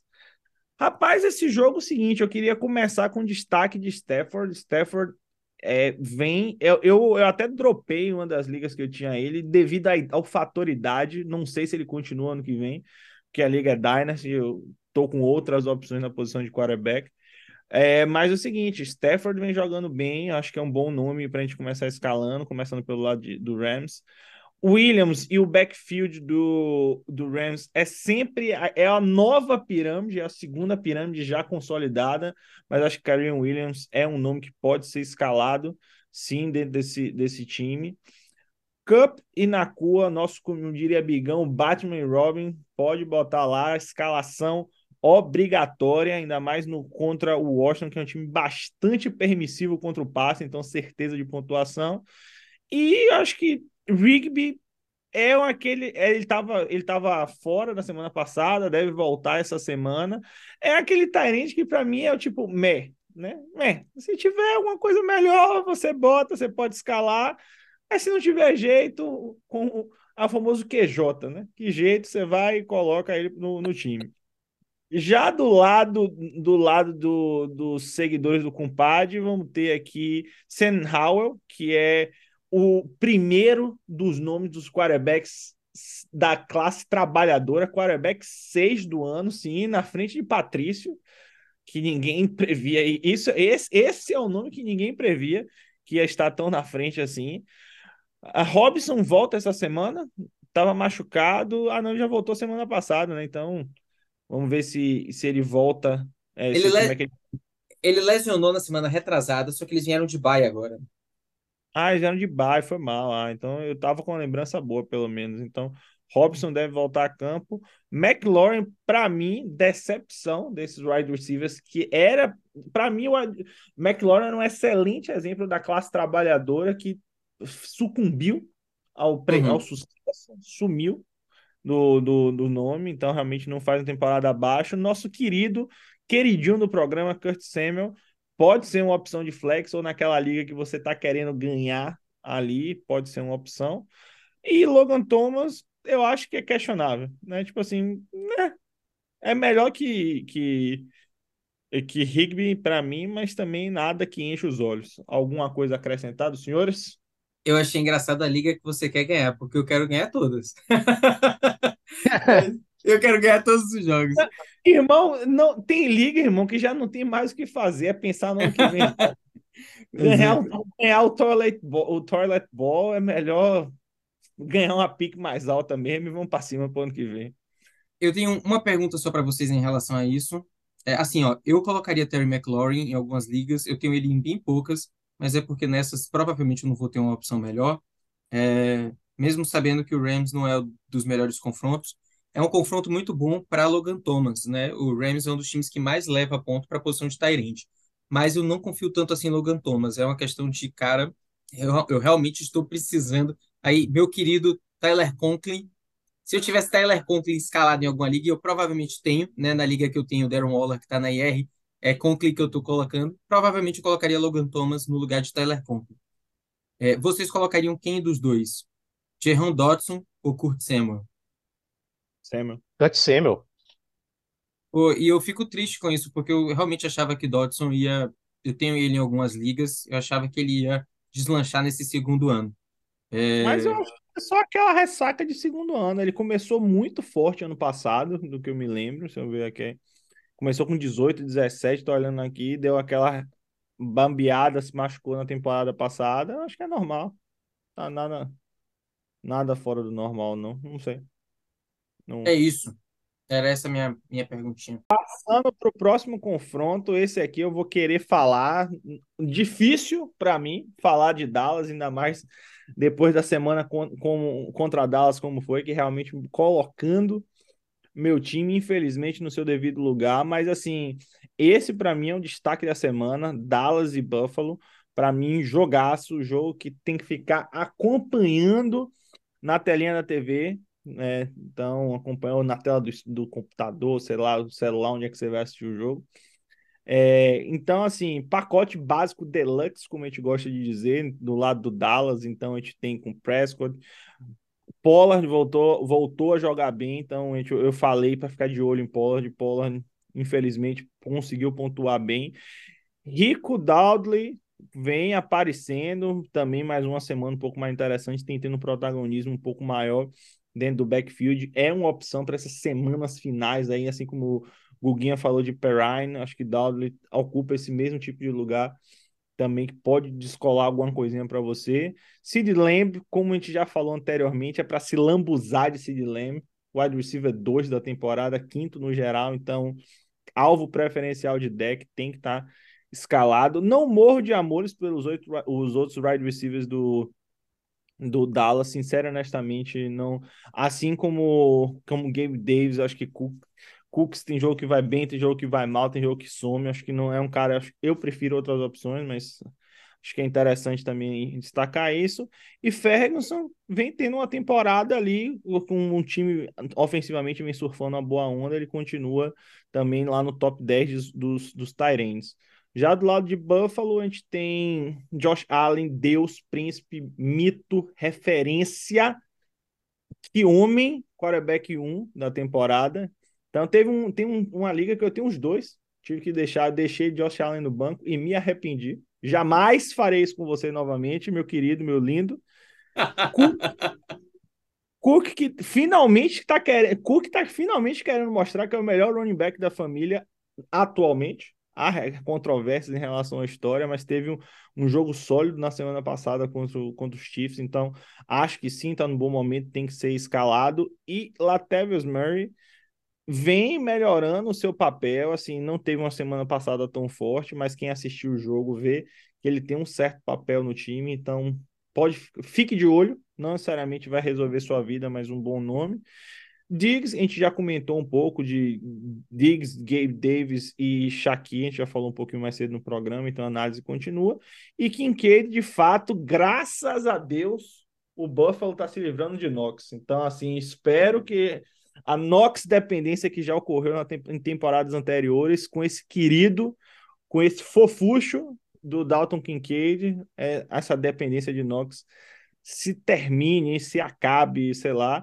E um destaque positivíssimo, vocês que não gostam, mas eu vou falar já que eu estou aqui falando, é o nosso kicker número um da temporada, o rookie Brandon Aubrey. Uhum. Brandon Aubrey sozinho no jogo passado fez mais pontos que o Eagles, então destaque da temporada, por incrível que pareça, kicker número um. Então, fantástico. Só para finalizar aqui, só para finalizar sobre esse jogo, essa época do ano, o jogo em Buffalo, é sempre obrigatório olhar o clima, tá? Como é que vai estar, se vai estar, se os jogadores vão jogar debaixo de uma montanha de neve, mas eu acabei de dar uma olhada aqui, a previsão do tempo é não vai ter neve, também não vai ter muito vento, então não tem nada de muito grave aí para afetar o jogo, não. É, sobre esse jogo aí, cara, eu tenho muita dúvida quem eu colocaria do time do, do Buffalo, sabia? Ah, Com exceção de, provavelmente, de Josh Allen e Kincaid. Porque a defesa do Dallas é muito boa. Tanto contra wide receiver, quanto contra é, running back. Eu acho que, por exemplo, eu não colocaria Latavius Murray nesse jogo nem ferrando. É uma das três ou quatro melhores defesas contra o jogo corrido. Então, assim, eu teria bem medo. E, e é engraçado isso, né? Porque quando eu, quando eu acredito no quarterback pro fantasy, em tese eu tô acreditando nos recebedores e no end, tá ligado? Tipo, tô acreditando que ele vai conseguir passar a bola e vai fazer os pontos assim. Mas eu colocaria Josh Allen, mas eu teria dúvida de quem eu colocaria. Josh Allen especificamente, vale o jogo corrido e ele faz, ele, se não me engano, já fez mais de 10 TDs essa temporada corrida, se não me engano. Eu vou... Né? E se você olhar o, o- os jogos do, do Buffalo, na end zone, quem acaba finalizando a jogada é muito mais ele do que Cook. Aham. 10 touchdowns corridos para ele já esse ano, maior marca da carreira dele. Vamos nessa. Passar para o próximo jogo aqui na sequência, já caminhando para o final, estou falando do Sunday Night Football entre Baltimore Ravens e Jacksonville Jaguars. Nesse jogo, provavelmente a gente vai contar com o Trevor Lawrence, né, que estava ali sob suspeita de não jogar na última partida e acabou jogando. É, esse é um jogo bem difícil para o time do Jacksonville. Eles vão enfrentar uma equipe que tem uma defesa excelente, que tem jogado muito bem, tem sabido é, ganhar os jogos, é, que é o time do Baltimore Ravens. Eu escalaria por falta de opção, talvez, os jogadores mais óbvios, né? Eu falando de Lawrence, Etienne e Calvin Ridley, do lado é, do Jacksonville Jaguars. Eu colocaria também Evan Ingram. Eu não estou esperando mais um jogo de 30 pontos, não estou esperando dois touchdowns, né, como foi na última rodada, mas é, eu acho que ele pode ser escalado sim. Ele vai estar, para mim, no top 10 ali dos melhores Tyrants da semana. Do lado do Baltimore, com certeza escalaria Lamar Jackson. Eu fugiria da pirâmide original, que é a pirâmide de running backs do Baltimore Ravens. Por incrível que pareça, o jogador que mais tem snaps nessa posição de running back no Baltimore é Justice Hill. Então, ele participa mais do jogo do que Gus Edwards e do que é, o nosso calouro lá, Keaton Mitchell mas não participa para fantasy o suficiente para ser útil, né? Então, não não colocaria nenhum desses três. É, eu acho que Zay Flowers, a performance de Zay Flowers tem sido muito sustentada, como eu já falei no passado, para outros jogadores por pontuação, né? Então eles tiveram bye na semana retrasada, mas na passada e na anterior ele pontuou bem porque ele marcou touchdowns. Eu colocaria, né? Eu acho que existem opções melhores, mas eu colocaria ele no, no jogo porque é alguém que tem potencial para fazer um touchdown e Jacksonville é um confronto favorável. Mas quando você assiste o jogo, aquele negócio que a gente já falou várias vezes, a gente falava mais no início do ano, né? O teste de campo, como diria Gustavo Nunezivo, você vê o cara dro- dropando, dropando bolas, você vê ele perdendo umas jogadas que ele não, na sua cabeça você não deveria, ele não deveria perder. Odell, escalação obrigatória para mim, tá? Para mim, ele hoje é o wide receiver 1 do time. Eu vejo um confronto muito favorável contra o Jacksonville. Colocaria sem problema nenhum. Colocaria também menino Isaiah Likely, que para contestar Angelo Belo, sempre foi uma opção aí quando o Mark Andrews esteve machucado, tanto no ano passado quanto esse ano. É, colocaria ele como o meu Tyrande se eu precisasse. Eu ia comentar só que é triste a queda de Gustavo Ivo Edwards, né? Me, me deu muitas felicidades aí durante a temporada, mas a Sucumbiu. gente sabia que ia chegar no fim e chegou. Chegou, ele falou infelizmente, de outra pessoa. Ele infelizmente é, chegou ao fim antes dos playoffs, mas é isso aí. Só um parênteses, vocês estão ligados que o nome de Gus Edwards não é Gustavo, né? É Augusto. Não sei se eu já comentei isso com vocês em algum momento. Não, Sim, sim, sim. Ah, Eu tá. sabia, eu sabia, eu sabia. É, não é Gustavo, não. Ah, tudo bem, imaginava. Podia ser Gu- Gustavo, sei lá, podia ser. Último jogo dessa rodada, o jogo do, do Monday Night Football, é Philadelphia Eagles versus Seattle Seahawks. Pô, um jogo que eu tô imaginando que vai ser um bom jogo. O Seahawks conseguiu, mesmo com o quarterback reserva, né, que a gente ainda não sabe se vai ser o titular contra o Eagles, sustentar uma partida boa ali contra o San Francisco 49ers, especialmente no começo do jogo. É, nesse jogo, a escalação obrigatória dos jogadores ali mais óbvios de é, Filadélfia, inclusive, além de dos óbvios, os dois wide receivers, é, o quarterback, eu acho que eu colocaria DeAndre Swift nesse jogo também. É um confronto favorável. Ele não vem de boas partidas, né? Então, se a gente somar aí os últimos três jogos dele, ele não deve ter feito 20 pontos de fantasy em PPR. Mas a partir de agora, Swift tem um calendário positivo e começa muito positivo ali contra o time do Seattle Seahawks. Colocaria ele na jogada. Já do lado do Seahawks, é, eu teria minhas dúvidas em colocar um dos dois é, running backs, né? Kenneth Walker voltou nessa última partida, não foi tão bem, mas tudo bem, estava jogando contra a defesa difícil do 49ers para a posição. É, Charbonnet também acho que eu não colocaria, né? Tentaria fugir dessas duas opções se eu conseguisse, mas, porém, contudo, entretanto, todavia, não obstante, eu tentaria me deliciar com DK Metcalf, Tyler Lockett e JSN, né, Smith Jigba, porque é um confronto extremamente favorável para a posição de wide receiver. É, eu não sei se vocês colocariam alguma opção é, de Tyrande desse jogo, ou Dallas Goddard, que tem um confronto favorável contra o Seattle, ou Noah Fent, também tem um confronto favorável contra o Philadelphia. Eu acho que tem opções melhores.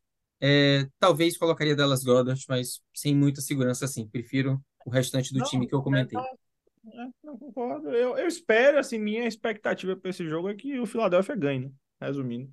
Tipo assim, é, é a vitória, é o momento que você não pode. O time, não vou dizer que tá 100% garantido, mas bem provável que vá para o playoff sem grandes problemas. É a chance do jogo para tipo, manter a liderança na divisão. Tava Anthony Curti que falou isso e faz sentido. Se o Eagles ganhar os quatro jogos, mesmo estando atrás por causa do desempate, ele fica na frente do, do Dallas. Então, então, e o Eagles agora tem mais jogos, jogos mais fáceis do que o Dallas no final no restante da temporada. E os três estão 10-3, né? Então, a chance agora de terminar e fechar com essa seed 1 que vai ajudar bastante, se possível, né? Seed 1 não, né? Pelo menos a seed 2.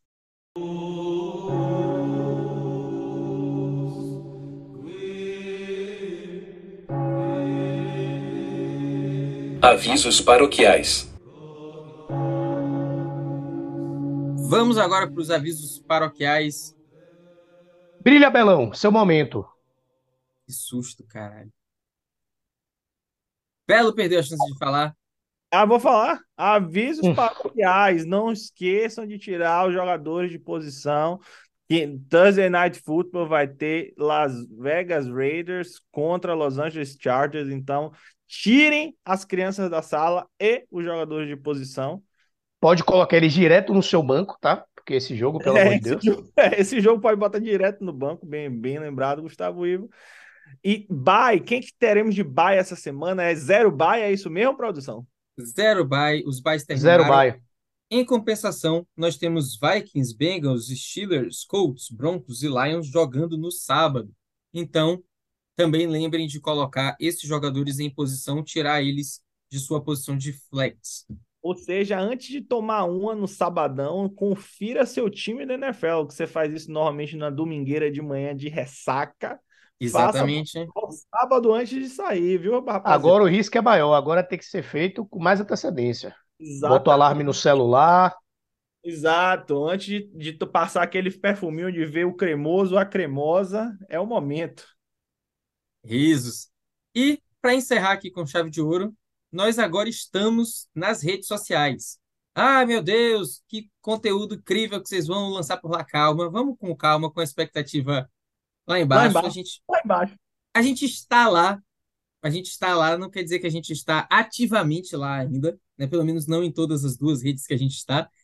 No Instagram, nós somos arroba quarta para três. E no X, qual que é o nosso arroba lá no X? Arroba, arroba 4 para 3 em todas as redes agora. Em todas as redes, esse nome maravilhoso que pega e que está disponível em todos os lugares, porque ele foi muito trabalhado com nossa equipe de marketing para a gente encontrar o nome Gastamos ampla- aí muito dinheiro para comprar essas arrobas todas aí dos donos, certo? Exatamente, um nome que está amplamente disponível para a nossa utilização, para o nosso bel prazer. E estamos lá nas redes, então sigam a gente. A gente pretende começar a fazer um conteúdo complementar nessas duas redes, né, gente? Então, no Instagram, dentro em breve, no X, no famoso Twitter, a gente pode estar lá batendo papo com vocês durante as partidas e acompanhando os jogos junto com vocês e repercutindo aquilo que estiver acontecendo. É isso. Fechou a conta, passou a régua. Estamos aí quase terminando, galera. Mais um episódio para conta. Tá chegando no fim, viu? Abraços. Não é possível que até o fim não vai ter pelo menos um campeão entre nós três. Não é possível. Boa. O mal é que a gente compete em muitas ligas contra É. um né? Vai ter gente sofrendo aqui. Vai... Não, sofrimento com certeza. Vamos ver Com se vai ter certeza. glória. Certeza. Sofrimento é certeza. garantido. Agora, falando como se fala na minha boa e velha Bahia, é papirão. Agora, agora, tirem as crianças pra sala. É, irmão. Eu é- nunca ouvi isso na minha vida. Papirão? O que é isso? Não, Eu acho que ele quis dizer farinha pouca, meu pirão primeiro, Não, mas É. Agora, rolou a versão abreviada. Agora, versão abreviada que virou. É, Agora é agora é papirão. agora é a Vera, irmão. Agora quem ganhou ah, a campanha 11 não sei o quê. Tô secando mesmo o cara que foi campeão da minha divisão. Cadê aqui? Vitória FA. Estou secando 11-4. Não passará para a final. Abraço. Tá aqui já zicado para o resto da temporada. E é isso, irmão. Agora, como diriam os especialistas, é outro campeonato, é outro esporte. Ah, fui o primeiro da liga. Ah, fiz 2 mil pontos. Ah, fiz jogos de 200. Não interessa, irmão. Perdeu um jogo, tchau, tá fora, acabou. Abraço. E chore para o ano que vem lá no, no pé do caboclo no Campo Grande. Quem não pegou a referência, pergunte, procure no Google. É isso. E parabenizando aí todos os nossos amigos, né, que chegaram aos playoffs de suas ligas. Nós temos muitos amigos e muitas ligas diferentes para jogar, então vai ser difícil falar de todo mundo. É, mas parabéns para todo mundo que conseguiu chegar até os playoffs de alguma liga ou da liga que, jogou esse ano. É isso, viu, queridos? Um beijo para os senhores. Beijo, Abraço, grave, renderize, vou dormir. Até amanhã, fui. Partirei também. Falou, time. Um beijo, viu? Falou. Se você saiu por aí e não conseguiu arranjar alguém, deixe que alguém saia por aí e consiga. Vai lá, Belino, puxa o seu novo expediente aí que eu quero ver. Expediente, repita comigo, expediente. Gravação nova, versão volume 2. Quase um calcinha isso aqui. Eu achei, eu achei que ia ficar melhor. Eu achei que você ia fazer um negócio mais espalhafatoso, mas tudo bem, eu vou Não, colocar irmão, então sua você versão corta, nova. edição. Você corta na edição. Você tem o dom da edição, você corta, irmão, e fica tudo certo. Vai lá de novo aí, vai, começa de novo aí, sem... Vamos agora ao nosso expediente do dia. Não, não vou falar nada, não, irmão. Segue. Oxente, ah, rapaz. Eu me acostumei. Eu me Eu acostumei com a- acostumei com o aplicativo pessoa tá nada errado. com nada. Eu Pois pensei, é. Rapaz, por sinal, por sinal, fazendo só um parêntese disso aí. Rapaz, o que me ajuda a superar o inverno disso aqui é o pagode brasileiro, viu, velho? Esse, tô ouvindo um Menos é Mais de propósito. Porra, meu irmão, que espetáculo, viu? Puta que pariu. Já tô me vendo, eu fecho o olho, irmão. Eu Se vejo, sente fazendo um churrasquinho. Eu já vejo, eu já fecho, eu já vejo, eu fecho o olho, eu vejo o Duzão ali no fundo, aquele mar ali batendo, aquela carninha fazendo tsh. Porra, aquela, Duzão. aquele corte ali sangrando bonito. Puta que pariu, não. Eu já fechei o olho. Eu pensando em amor, você pensando madrugada. E agora a gente não consegue dizer nada, eu vim dizer adeus. Talvez a gente se. Mesmo do teu lado eu me sinto tão sozinho. E agora a gente não consegue dizer nada